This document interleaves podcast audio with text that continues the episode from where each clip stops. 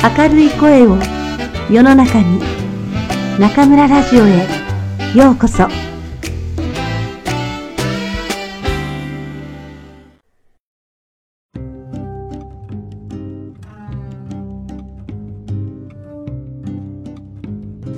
うちの猫に限って加藤よし子。猫の言葉を読む方法。表情豊かな動物とかあまり表情のない動物といった言い方がある。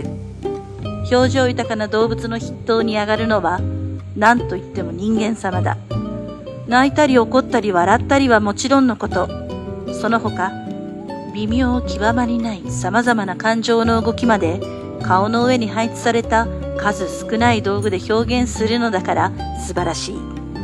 次に表現豊かな動物として挙げられるのが、猿、猫、これらの動物は顔だけでなく、耳や尻尾、髭、体の毛と体中のものを総動員して感情を表す。体全体で表現するという、実に舞踏家まがいのことをやるくせに、感情を隠すなどということをやらないところが人間たちとは大きく違う。このあたりが動物嘘つかない。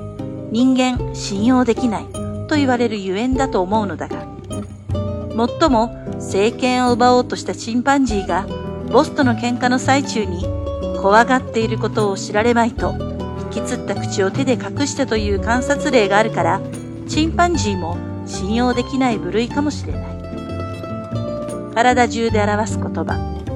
体で表現する言葉は基本的には正面から見えるようにセットされるのが原則である。出会った時は鼻と鼻を突き合わせる格好になるのだから正面から見えなければ言葉の役目が果たせない。目や耳や眉や鼻などが表情を作る上で書くことができないのもそれが正面にあるからである。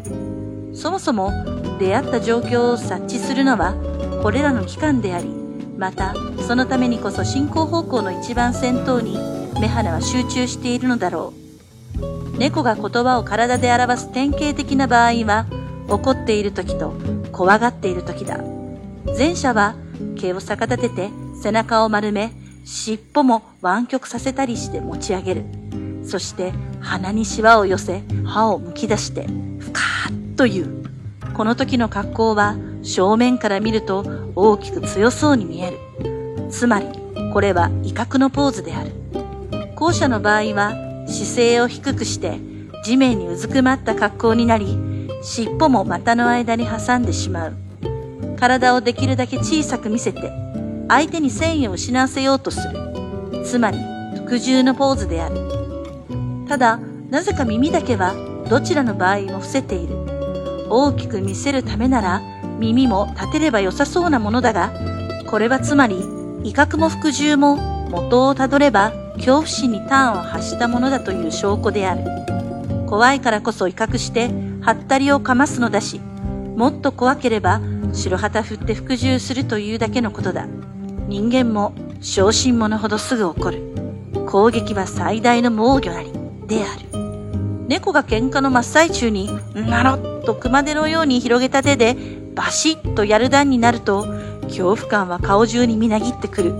まるで大きなゴム風船を割る時の人間の顔にそっくりになる。耳を伏せるのは、夜な無礼者の意味もある。猫が複数で食器に首を突っ込んでいるような時、得てして全員の耳が寝ているものだ。耳は食べ始めほど寝ていて、満腹になるにつれて立ってくる。状況によって強弱の変化をつけながら、寄るな取るなと言っている耳なのだ。食べながら言葉を発するのが困難な人間から見ると、実に便利な代物である。髭や尻尾も物を言う。寄るな取るなの耳と同じように、単独で言葉になるものに、髭や尻尾も含まれる。撫でてもらったりした時の僕ちゃん満足のヒゲは10時10分の方向だ。なんだこれは。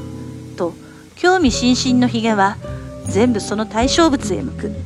猫のヒゲは植毛と言われる大切な感覚器官だから探索物に気持ちと一緒に集中するのだが見た目には口がとんがって実に可愛い人間は食毛もないのに何かに集中しているとき、どうして口だけとんがるのだろう。実に不思議だ。何かにびっくりしたとき、人間なら、差し詰め、女の人がキャッと叫ぶようなとき、猫の尻尾は瞬間的にパッと広がる。それはちょうど試験管ブラシのような具合だ。元気はつらつ、いい気分とでも言いたいときは、尻尾が垂直にピンと立つ。友人が飼っている6匹の猫は、友人が朝出勤するときに揃って門まで見送りに出て、それから遊びに出かけていくらしいのだが、見事に尻尾6本が私を見送り、見事にお尻の穴6個を見せて散っていくとか。いい気分の時のほか、甘えて寄ってくる時も尻尾は立つ。その後、飼い主の足などに鼻先、頭、脇腹の順でこすりつける。飼い主が外出から帰った時など、甘えるのと早く餌をくれの二重の熱烈歓迎となり、尻尾を立てたままあっちでこすり、こっちでこすりを繰り返すため、台所に行こうにも猫につまずいて思うように進めないのは誰でも経験済みだろう。この仕草はもともと母猫が取った獲物を子猫がねだる時の仕草だと言われるが、なるほどと納得できる。あれでは前に進めないし、誰だって諦めて獲物は子猫にくれてやるに違いない。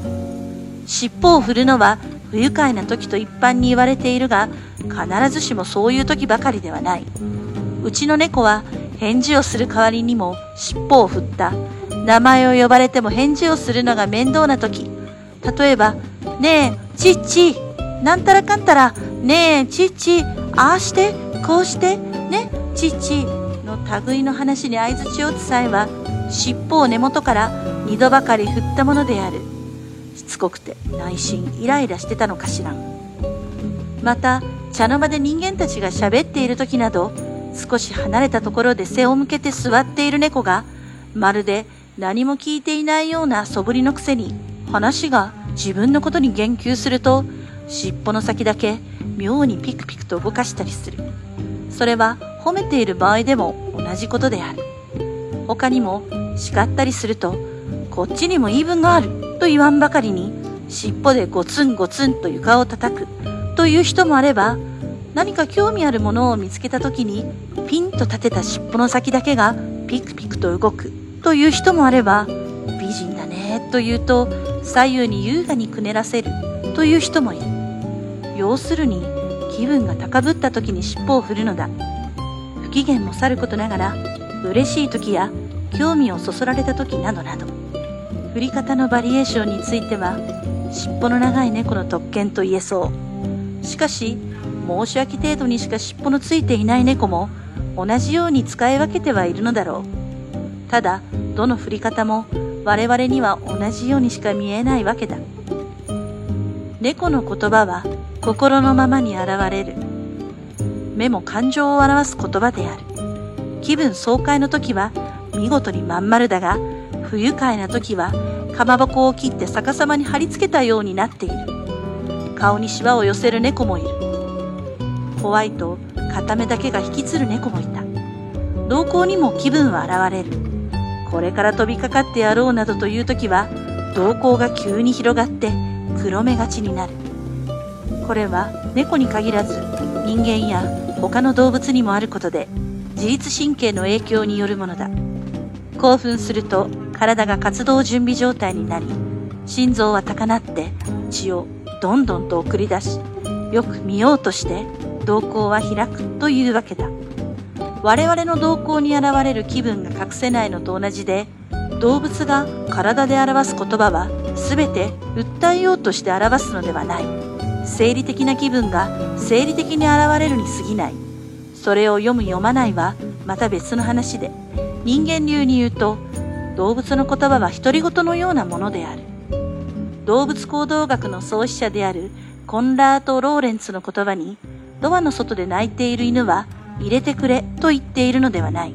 ここにいるのは嫌だと言って泣いているのだというのがある。ムードランゲージと呼ばれているが、動物の言葉は全てこれだ。相手に伝えるつもりで泣いたり、毛を立てたり、尻尾を上げ下げしているのではないのである。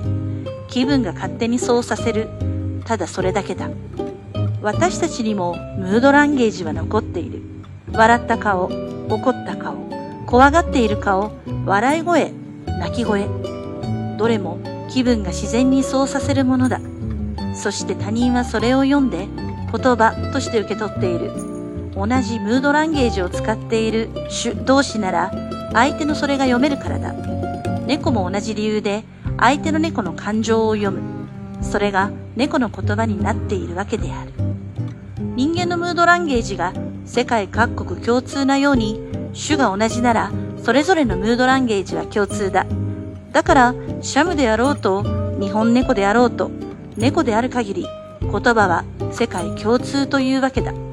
生理的な言葉の上に頭脳的な言葉をあちこちで作り、言葉は違うという理由でセクトを作る人間たちより猫はよほど人間的ということになる。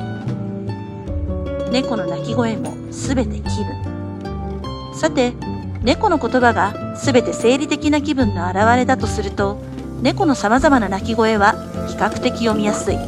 耳だの尻尾だのとなると、我々と共通性が薄れてくるが、声なら哺乳類の仲間同士として共通性は大だからだ。穏やかな気分の時には声も穏やか。気分の高まった時には誰だって声が大きくなる。猫も同じことである。気分が良くて単に甘える猫の声は小さく柔らかく、にゃとか、などという。我々がそういう気分の時に出す声をすべて、にゃーにして言おうと思えば、猫と同じ言葉になる。気分が高まれば、声も大きくなるのはしかり。うちの猫が庭から帰ってくるときに、にゃーにゃーとけたたましいのは、いる？いるの？出迎えは？と、非難がましく聞こえるが、単に甘えとおやつへの期待で気分が高まっているだけの声と解釈すればいいわけだ。チーズの包み紙を剥くのにもたもたしていると、何やってんだよ？早くしろよと言っているように聞こえるが、これも単に興奮しているだけなのである。気分の高まりの度合いで、ニャーが様々にバリエーションを見せているのだと思えば、猫好きはこんなに猫に振り回されずに生きていけると思っている。不愉快な時の、うーにしても、我々はすぐに怒っていると解釈し、こんなに可愛がっているのに、あんたは私を嫌いなの？とかなんとか、涙の一つも落としかねない。が、単に軽く、嫌だが現れているだけなのだ。付き合い上、嫌でもニコニコとごまをするなんてことは、猫にはないというだけで、素直に、やめてくれと表現しているに過ぎないのだ。不愉快な気分が高まった時の、うーになれば、とことん嫌われていると考えてよいが、そんな泣き方は人間に対しては滅多にしない。よその本当に嫌いな猫にだけだ。私は夜中に、ふう、ふう、ふう、という男ののぶとい笑い声のような声で飛び起きたことがあるが、それはうちの猫が窓越しによその猫に向かって吐いた声だった。あの華奢なメス猫のどこからあんな声が出たのかと思うような声だった。ふう、ふう、ふう、ふう、と地獄の底から聞こえてくるような声で、あの声に比べれば、いつものうーなんて大した高まりじゃないのである。要するに、猫の音声によるムードランゲージは、にゃーとうーが基本で、にゃーが普通、うーは不愉快な時、それぞれ気分の強さに応じて、強い弱いがあるだけと考えればいい。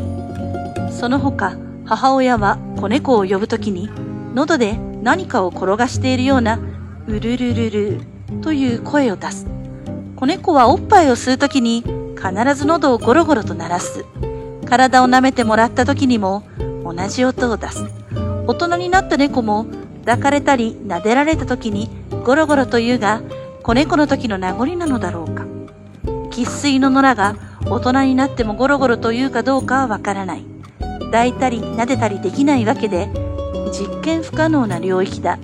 病気の時やひどく怖い目にあった時に大人でもゴロゴロと言うという人もいる。そうだとしたら、ゴロゴロは嬉しい時に出す声ではなく、猫がぬくもりを欲した時の声なのかもしれないと思う。おっぱいを飲むからゴロゴロ言うのではなく、おっぱいが欲しいからゴロゴロと言うのかもしれない。いずれにしても、猫の様々な言葉は決して嘘をついたり隠し事をしたりしない。人間は口で喋る言葉ができて以来、嘘も言えば隠し事もする。でもどこかに残っているヌードランゲージがきっと猫にも読まれているのだろう。猫に嘘をついても見破られて当然である。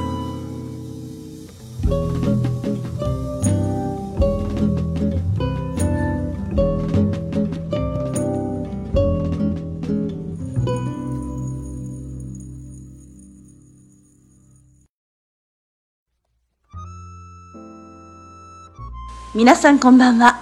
今夜も中村ラジオへようこそ。私は当ラジオ局のディスクジョッキー中村です。新学期が始まって、あれ？と思っているうちに中秋節まで終わってしまいました。いつものことではありますが、全く早いものです。冷房なしではいられなかった昼間も最高気温29度といつの間にか30度を割っていました。秋ですね。以前は長い夏が終わったらすぐに冬が来ると言われていた武漢も、ここ数年は秋の訪れを感じられるようになりました。これから約2ヶ月、気持ちのいい毎日が続くかと思うと、なんだかワクワクしてきますね。変化のある四季が感じられる地域で生活できることは幸せなことだなぁと改めて思う中村です。さて、身も心も充実する秋。皆さんはいかがお過ごしでしょうか？挑戦と美食を生涯のテーマに掲げる中村は、この数週間結構忙しくいろいろと挑戦しておりました。こちらのリスナーの皆さんの中にも聞いてくださった方がいらっしゃると思いますが、先々週より、互江日語の CC 群で公開課を始めました。敬語や日本語能力試験の文法のクラスもありますが、今回皆さんにご紹介するのは、毎週土曜日の午後8時からお届けするトークショー、中村先生とくんくんの日本語ニュース。少しでも多くの方に楽しく日本語を聞いていただきたく、始めることにしました。最新のニュースを中村独特の切り口で楽しく解説。くんくんもついにデビューを果たし、二人で楽しく面白く漫才みたいに話を進めていきます。今まで2回お届けしましたが、取り上げたニュースは iPhone7 と最近入籍した福原愛ちゃんのお話です。国産のスマホを使いながらも、心の奥底では iPhone を欲しがり、愛ちゃんの身長180センチ、イケメンのご主人を見ては、羨ましがっているのは中村一人だけではないですよね。これからも、そんなホットな話題をどんどん取り上げていきますよ。それから、毎回リスナーの皆さんから好評をいただいているのが、悪魔の心理学。A, B, C, D4 つの選択肢から1つを選ぶと、隠れていた自分の本性が見えちゃうよというコーナーです。その一つを中村ラジオでもご紹介しますね。問題。じっくり考えてお答えください。富士山が見えます。かかっている雲の位置はどのあたりでしょうか ?A、山頂のはるか上の方。B、山頂あたり。C、山の中腹。D、山のふもと。はい、皆さん。一つ選びましたか？頭の中に風景を想像してみてくださいね。実はこの質問は、あなたの出世願望を診断します。山が表すのは自らの目標。雲の高さは目標への意識の高さを表しています。すなわち、出世への意志を表しているとも言えます。出世？うん。まあ、ワイジャオの私には、縁遠い言葉ですけどね。ちなみに私は B を選びました。えあ、くんくんも B なんですって。B を選ぶ人は多いのかもしれませんね。さてここで答えを発表と言いたいところなんですが、それは10月8日のトークショーで発表しますので、皆さんどうぞお楽しみに。トークショーでは PPT を用意して、もっと視覚的にわかりやすくしています。そして、難しい表現が出てきたら、逐次、簡単な日本語と中国語で説明していますので、幅広い学習レベルの皆さんにお楽しみいただけると思いますよ。そして番組の最後は、リスナーの皆さんに挙手していただき、直接中村と話すおしゃべりタイム。内容があまりに豊富すぎて、60分では収まらず、毎回だいたい90分以上になってしまいますね。これからこの番組が皆さんの土曜の夜のお楽しみになっていけばいいなと思っています。まだ聞いたことがないよというあなたは、次回10月8日土曜日夜8時に、沪江市市群8150-6611中村教室まで来てくださいね。さてさて、前回今回お送りしてます朗読、うちの猫に限ってお楽しみいただいていますでしょうか？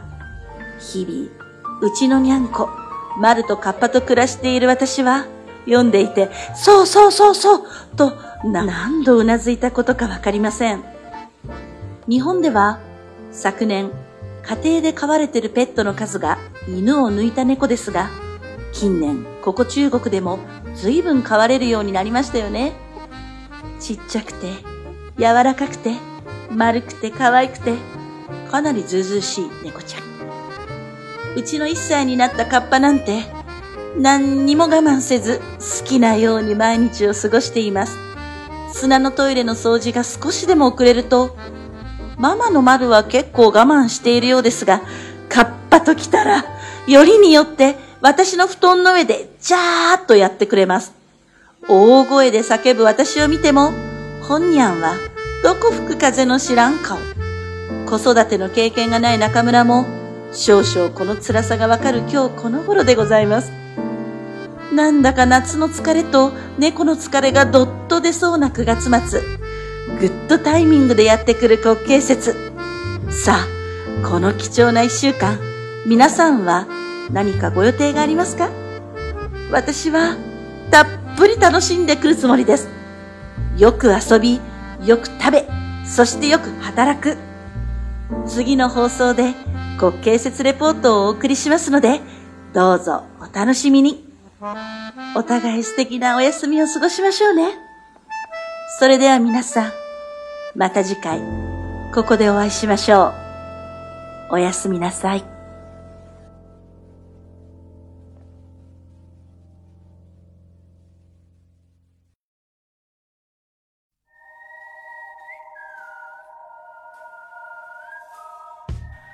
ちゃんのおまけコーナ皆さんこんばんは。坤强的 Maki Corner ようこそ。大家好，我是中村电台的制作担当棍棍，欢迎来到 Maki Corner。我伊萨西布利德斯，好久不见。自从进入了新学期，中村老师又带着困困和其他几位电台的 staff 们开辟新的领域，尝试新的挑战，忙得不可开交。 相信关注了中村电台微信公众号的听众们一定知道，中村老师和困困这整个九月都在忙些什么。邦邦，是的，中村老师终于正式进驻沪江公开课 CC Talk 了。但凡学语言的同学，应该多多少少对沪江都有所耳闻。沪江提供的优质免费公开课，也一直都是广大语言学习者们吸收知识的一个很好的平台。本次中村老师在沪江开设了一个 CC 群，群号为八幺五零六六幺幺，群名称为中村日语教室。今后中村老师的公开课都会在此群进行，欢迎大家进群听课。近期开设的系列课程是每周六晚八点开始的，跟中村老师和困困一起读日语新闻，走进恶魔心理学。老师每期都会选一些非常具有话题性的新闻，与大家聊一聊，还会挑几个心理测试来与大家一起深度了解自己。其中比较难的单词和语法，困困都会简单的用中文解释一下。听起来是不是觉得能学到不少东西呢？哈哈。其实这也是困困第一次从幕后走到前台，平时多担任的是策划人、制作人的角色。这次跟老师一起做公开课，还是有点小不安的。做的不好的地方，坤坤保证会努力改进，还希望大家多多支持，多多包涵。啊，话说前几天中村老师在新浪微博举行了转发抽奖活动，抽了九位幸运的朋友，送出了九份礼品，有中村老师亲自祈福过的玉手，有日本药妆，还有日语原版书。因为有好多朋友都表示没有抽到日语原版书，特别的惨烈。所以，一向仁慈的中村老师再次大发慈悲，说从十月开始，每个月会在公开课的时间，在 CC 群内举行一次抽奖，送出一本日语原版图书。想不想要呢？想想想的听众一定要加入沪江的 CC Talk 群，群号为八幺五零六六幺幺，中村日语教室，参加我们的公开课哦。中村老师、困困还有日语原版图书在等着大家的到来。それではまた次回ここでお会いしましょう。おやすみなさい。